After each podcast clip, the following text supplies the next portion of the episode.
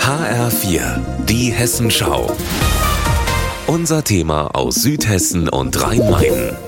Mit Gabi Beck, hallo.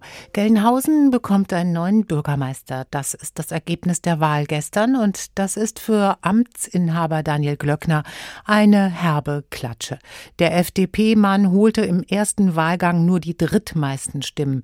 Hinter dem CDU-Mann Christian Litzinger und Jakob Mähler von den Grünen. Glöckner ist also bei der Stichwahl in zwei Wochen nur noch Zuschauer. Heiko Schneider, warum hat es der amtierende Bürgermeister nicht geschafft. Am Ende war es ja sehr knapp. Bürgermeister Glöckner hat nur 60 Stimmen weniger geholt als Jakob Mähler von den Grünen. Es ist nun mal so, Glöckner hat es einfach nicht geschafft, die Menschen in Gelnhausen zu überzeugen, dass er politisch der Richtige ist. Bei seiner Wahl 2017, da hatte Glöckner die Menschen auch nicht mit seinen politischen Inhalten überzeugt, sondern viele Menschen kannten und mochten ihn einfach und haben ihn deshalb gewählt. Aber seitdem er im Amt ist, ist er oft wie abgetaucht. Da hat es immer wieder Kritik gegeben und davon haben die Menschen in Gelnhausen offenbar genug. Seit Freitag sitzen zwei Männer aus Rostorf in der Untersuchungshaft, weil sie am Tag zuvor ein Auto in Brand gesteckt haben sollen. Möglicherweise sind sie auch für eine ganze Brandserie verantwortlich, denn seit Januar hat es in Rostorf ziemlich oft gebrannt, zum Beispiel Autos, Holzstapel, Mülltonnen, ein leerstehendes Wohnhaus und ja sogar eine im Bau befindliche Containeranlage für Geflüchtete stand in Flammen.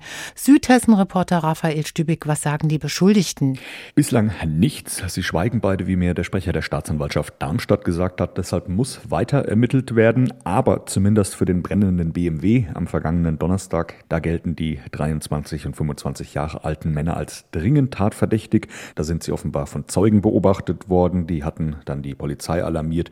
Und die beiden sind dann auch kurz darauf in der Nähe des Tatorts festgenommen worden. Aber ob sie auch noch weitere Brände gelegt haben, das können die Ermittler heute noch nicht sicher sagen. Unser Wetter in Rhein-Main und Südhessen. Wiesbaden meldet aktuell ein leichtes Gewitter bei 24 Grad und auch in Königstein gibt es einen leichten Regenschauer bei 22 Grad. Ihr Wetter und alles, was bei Ihnen passiert, zuverlässig in der Hessenschau für Ihre Region und auf hessenschau.de.